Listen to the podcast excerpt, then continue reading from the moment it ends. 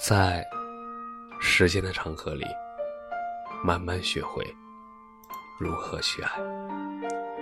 大家晚上好，欢迎收听公众号“新年老年说”。给三年前的自己发一条短信，你会说什么？不要追了，已经两年了。虽然。你还会坚持差不多一年，最后他找了一个比你矮、比你丑、比你还穷很多的人，但是那是他喜欢的人。我求你了，放手吧，你感动的只是你自己。多陪陪妈妈，她身体没有想象中那么好，她很累了。在不多的时间里，多陪陪他吧。再过一年，家里就要破产了。你存点钱，改掉乱花钱的习惯，你会好很多。一天晚上，你会站在阳台旁边，你千万不要跳。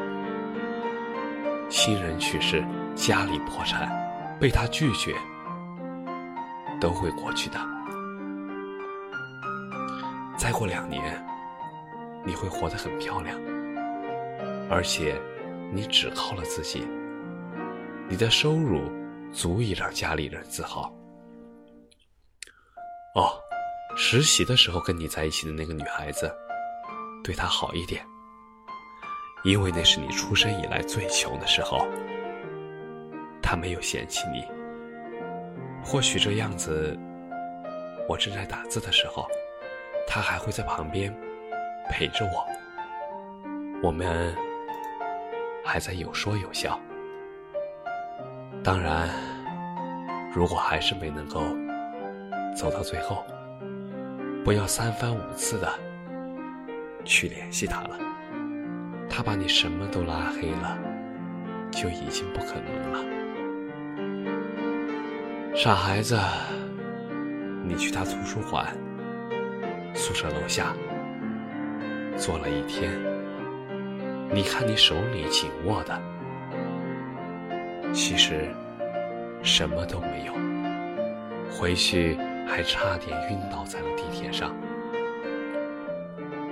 你说好不好笑？请你做个男子汉，不卑不亢，一年比过一年，加油！感谢你的收听，晚安。